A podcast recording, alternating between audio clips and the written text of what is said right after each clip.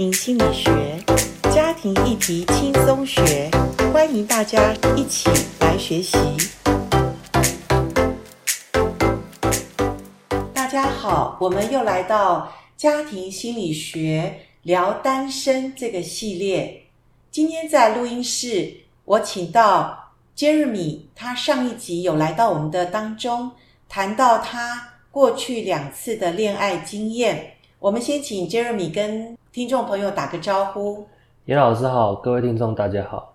好，Jeremy，谢谢你愿意来，就是自己现身说法啊、呃，谈一下你单身哈。目前你还是吗？呃，对，目前是单身。目前还是哈，因为你已经有一点点超过我们现在内政部说的男生大概适婚年龄是三十二、三十三岁，你已经超过了一些哈。那目前你会不会对自己的未来的婚姻会有点着急呢？说不着急也是骗人的嘛，应该是说多少会有想，就是先准备，或是说去多参加一些各式各样的活动这样子，然后可以看可以多认识异性，或是多接触一些不同呃类型的人这样子。诶，我觉得你是很棒的这样的想法，因为我觉得现在坊间有一些人，他们可能随便在一些网络上认识，或者根本没有见面就。呃，随便的去呃私下一对一的，比如说就见面什么哈，然后或者做一些过度的亲密举动，我都觉得这个蛮危险的。呃，或者不知道对方是不是真的单身的人士哈，所以我觉得像 Jeremy 这样子愿意呃去很小心的，然后先去用那种团体的这种联谊方式，或者面对面先去呃。看一下是不是合适的，我也是蛮推荐是用这种方式很好。那 Jeremy，呃，到现在我我可以问一下你参加过多少的这种所谓的单身的联谊的活动吗？可不可以大概的大概的次数可以问一下，或者说过去的经验是怎么样？呃，过去的经验应该是说我是这这这四五年吧，这四五年可能因为年纪的关系，所以就。就陆陆续续固定每年都会，就是以以年初到年尾的话，平均一个月大概是一次到两次。平均一个月一次到两次。对对，那这么积极啊！因为其实现在外面的这种的管道跟这种活动类型蛮多的嘛，那其实都可以自由选择。那有些人可能是。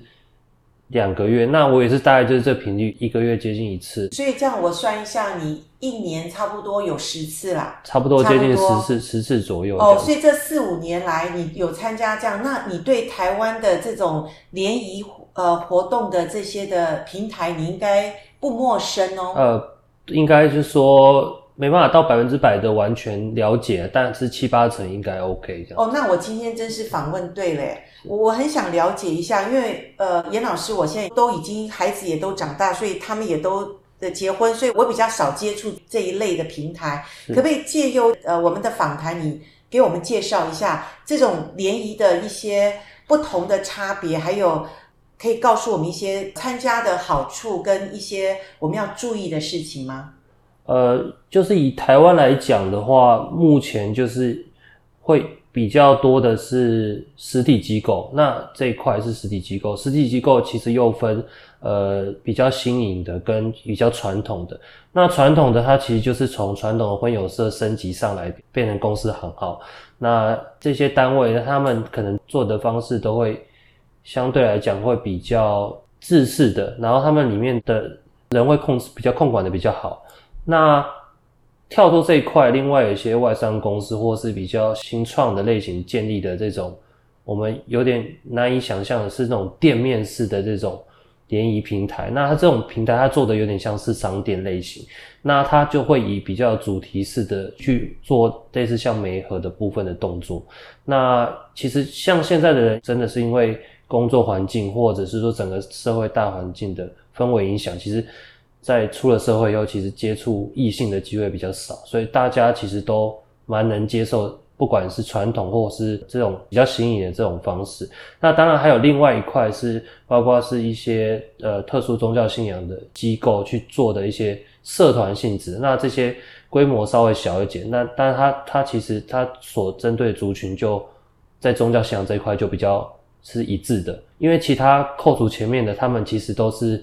不一定男女双方都是相同信仰，甚至是有些单位他还会呃做比较细，他会连政治的一些因素会考量进去，或是考量比较多面向。OK，对。那我们今天锁定的是比较非商业性的，因为商业性的东西，我相信他们的考量是以商业为主。商业为主。那因为我们台湾真爱家庭协会，我们是非营利机构，是。那我也相信。呃，有一个共同的信仰，有共同的价值观的婚姻会比较幸福。所以基于这个考量，能不能请你多介绍一下？譬如说，呃，一般比较有呃信仰的，像基督教，因为我是基督教谈的是，因为婚姻是从上帝设立的，所以我们会讲到基督教的机构里面谈的这些所谓的联谊。呃，你可不可以也做一些比较跟分析，或者？呃，告诉我们有一些他们的个别的差异在哪里？呃，个别差异就是说，因为现在市面上有一些就宗教的机构嘛，那他们会开始也在做联谊。那他们跟外面比较差异点，就跟以上讲的差异点是在于说，他们会以基督教的真理的部分是他们的着重点。那所以两个人，他们其实在频率上，甚至在沟通的这个模式上会比较接近，而且是非常接近。那第二个就是。呃，可能这些相关机构，他们可能在于，因为毕竟这个婚姻是这个，就是整个基督教在做一个设立嘛，那所以他他这个部分他是非常注重每一个环节的，每一个环节。那其实在，在呃，比如说特殊的一些宗教机构，他会在做联谊的时候，就会特别用心在这一块，包括呃婚前啊，婚姻的这个辅导的琢磨，这个会比较比较完整吧，应该说。不会单纯只是联谊，就是只是接触。哦、对，对，单纯联谊有的时候他只是为了赚钱，或者商业化很重，对，商业化或者或或者美化很多外面的一些形象问题。可是实际上他有没有真正看重婚姻，或者他真的希望别人的这个媒合是一个真的是幸福的一个前提？可能一般商业化它比较不是这么的考量这么重。对，可是我想基督教的机构所办的这种联谊，应该是有因为有信仰的基础，有上帝的这个保障吧，或者说上帝的根基啦。对，上帝的根基就是在设立婚姻家庭嘛。所以说，如果一个正常信仰的基督徒的机构，它应该是以上帝设立婚姻的基础为前提，所以他也期待这些参加联谊的人，他们也是很看重婚姻，很看重自己未来的另一半。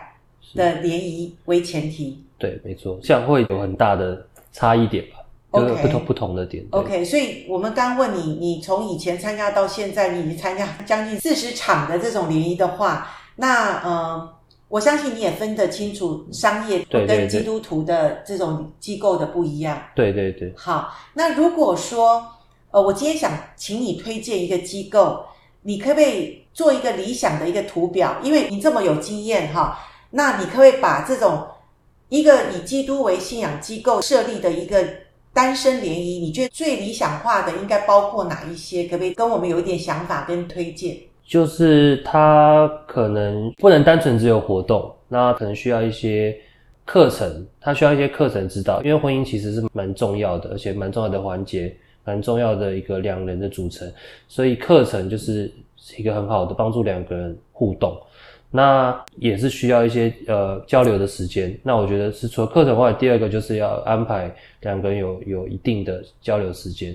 那在交流时间之外的话，可能也是需要一些除了课堂以外的一些呃类似像户外的一些，这是最实际的，因为以后这个婚姻组成的很多都是实际面的问题，所以户外的一些活动的互相的帮忙，或是一些解决一些问题，那也是一个。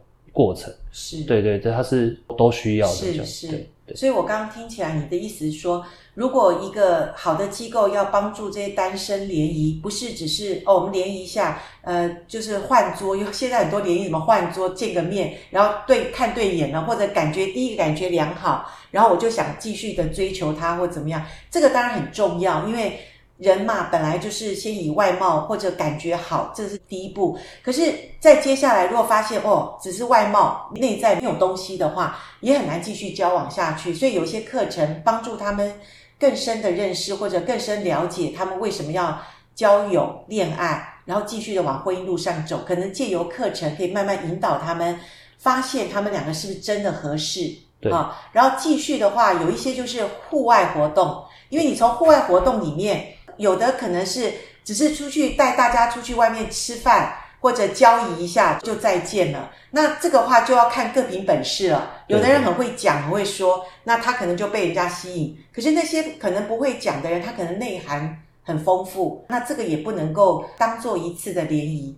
好，所以你也是觉得说，在互动里面，其实可能必须要有一些活动，很有意义的活动，譬如说，呃，去做一些大家去创意的活动啊，或者说。呃，能够玩一些桌游啊，把大家的想法或者什么心得可以彼此的交流啊，交流哈，对，或者做你刚刚讲到一个很好的，就是说，诶，这个人会不会很照顾别人？他从团体活动里面会看到他会不会主动的去帮忙别人做什么事？对对对，这也可以从团体活动中去认识一个人，对不对？所以你所想嫁、想娶的人，不是一个公主或者王子这种。处处要人家照顾，处处要别人去呵护的人，你希望这个人也是开朗，能够跟别人能够相处的人，所以这要由团体活动里面可以观察得到的。对，OK，所以谢谢 Jeremy，我们这个东西没有办法从一些课本上去了解，或者去做一些调查，哈，我们可以知道